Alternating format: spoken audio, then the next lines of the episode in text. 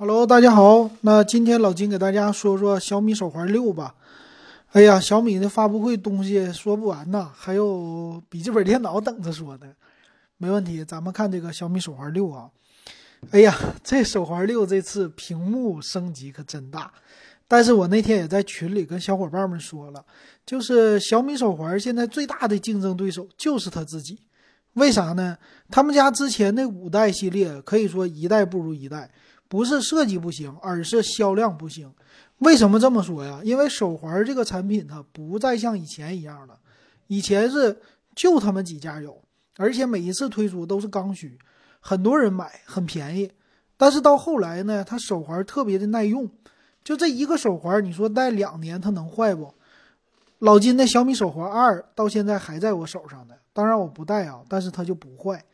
所以其实很多人戴手环两到三年都不成问题，最后最大的竞争对手就是他们家自己了，因为没什么太多的增量，大家手里都有手环了。所以虽然升级的功能很牛，但我估计销量啊一般。那这个小米手环六啊，值不值得升级？其实非常值得升级，因为它什么东西都增加的很好，比如说跟上一代相比，它的屏幕就增大了。这小米手环四、小米手环五的屏幕是一样大的，在外观没有区别。可是到了手环六，它的屏幕增加到一点五六寸。虽然说呢，之前一点一寸还可以啊，但是呢，一点一寸的屏幕长条的，这次手环可以叫全面屏了。为啥？他们说叫跑道全面屏，就是把整个手环前面基本上除了黑边之外，就都是屏幕了。这一点上就跟手机非常像啊，可显示的非常多，而且它保留了手环的那种小巧的形式。其实这个现在它的功能跟手表相比都已经是几乎是一模一样了。所以说这次啊，它带来的确实非常好。如果我没有手表手环的话，那我肯定买。那再来看看它拥有的功能，由于屏幕更大，可显示的功能更多，可是可玩性不在于这里，因为啥？你屏幕再大再小，谁没事拿手环天天读东西啊？其实这个无所谓，对很多人来说。可是呢，表盘就不一样了。为啥呀？屏幕大，表盘可玩性就多，可玩的组合比之前就更加多了。而且它的 PPI 非常高，三百多，所以达到你的手机级的了。所以这叫视网膜级的一个屏幕。所以这块屏是最吸引人的。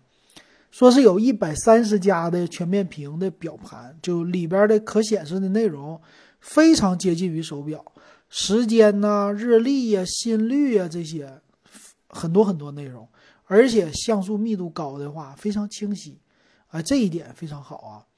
所以他们家支持很多很多的 IP 形象啊，什么国漫呐，又日漫呐，非常多，这一点就是讨巧于年轻人。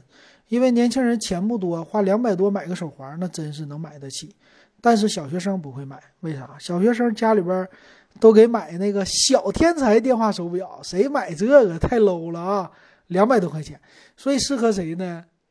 可能适合初中生开始往上到大学的，你说对不对啊？然后表带这次叫什么亲肤抗菌设计，其实还是以前那种表带，没啥太大的区别，比较柔和。那搁网上买也比较便宜啊，十块钱一个。那充电呢，还是背面的叫磁吸的充电，但是它还是有两个小的金属接触网啊。这个呢，你要是手经常出汗，接触方面它过一段时间还是会有一点点的不良的，没有用到像苹果一样那种的直接。直接磁吸，啊，吸上去没有触点的，所以这个呢还行，也可以解决啊，毕竟它便宜嘛。那续航模式呢，有一个长续航模式，十九天，重度使用五天，典型的话是十四天，两星期，所以充电的频率还行啊，作为手环来说很不错了。再来看它新增加一个血氧检测的功能，这一点也挺不错的啊，血氧的话。呃，对于呼吸爱打呼噜的人比较适合，叫夜间睡眠什么障碍呀，是吧？你像老金这种比较胖、爱打呼噜的，挺适合这个血氧的。还有一些什么哮喘病患者呀，这说的都是我。今天我看那抖音，他们还说你别抽烟了。其实老金不抽烟，但是这个嗓子特别哑，为啥？因为我是哮喘，有咽炎，然后哮喘的时候呢，你吸那个药就是激素类的哮喘药啊，信必可，我吸的是，长时间吸这玩意儿对你嗓子有伤害，你就会变成公鸭嗓、哑嗓，所以我这个好像是烟嗓，实际我不抽烟。那有这个功能总比没有好，是吧？挺好的。再有就是夜间睡眠监测了，但是这个监测它也不是那么特别准呐，但是有比没有强。二十四小时的心率监测，但是这里缺少的是什么呢？就是三零一的计划，这一点还是不如华为啊，不如华为的手环。呃，华为的手环这一点监测功能，那个算法非常重要。小米这一点只是有了，啊，那别的没啥。还有什么呀？还有一些什么压力监测呀、个人活力指数啊，提醒你啊，这些都是之前手环里有的，不多说。还有三十种运动模式，啊，这模式很多很多，但实际啊，你能常用的有五种，那就已经到头了啊。老金天天常用的就两三种，什么呀？走步、骑车、跑步，我也不跑，是不是啊？你像普通人一般，你能干啥呢？你你不可能又跳船、划船、羽毛球什么，你每一个都打开，用不着啊。还有什么呢？它叫六种运动自动识别，比如你跑步啊、骑车呀，它都能帮你识别，但是没有 GPS。还有支持五十米的防水啊，这个也挺好啊。五十米级别的你不用太担心它了，但是热水就算了啊，冷水行。而且它也有 NFC 版，我不知道它有普通版还是 NFC 版啊，应该是 NFC 版，可以刷公交、刷地铁啊，这一点也挺好。但是老金都不坐公交、地铁了。为啥？老金买了个小牛电动车，现在在骑电动车呢啊！还有小爱同学的支持，哎，这一点也不错，和之前的小米手环五很类似啊。还有音乐控制、拍照，多了很多很多功能。支付宝确实很厉害啊，这个功能越来越强大，并且对于系统的支持，iOS、安卓全都支持，哎，这一点也很好，苹果用户应该很喜欢。详细参数呢？简单说一下吧。两个版本，标准版和 NFC 版。呃，标准版 NFC 版差不多都是十三克的重量，屏幕很好，AMOLED 屏啊，这个太阳下看应该没什么问题。分辨率一百五十二乘四百八十六，嗯，也很高。那蓝牙五点零的版本，然后里边带一个叫转子马达，里边的内存呢是两兆的内存。这内存真低啊，两兆可不是 G 啊，闪存三十二兆，非常低。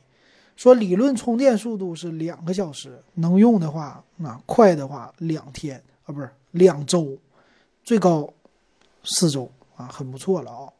电池其实和之前的容量没区别，一百二十五毫安还行啊。看售价，售价方面呢，最便宜的标准版是两百二十九。加五十块可以买 NFC 版，两百七十九。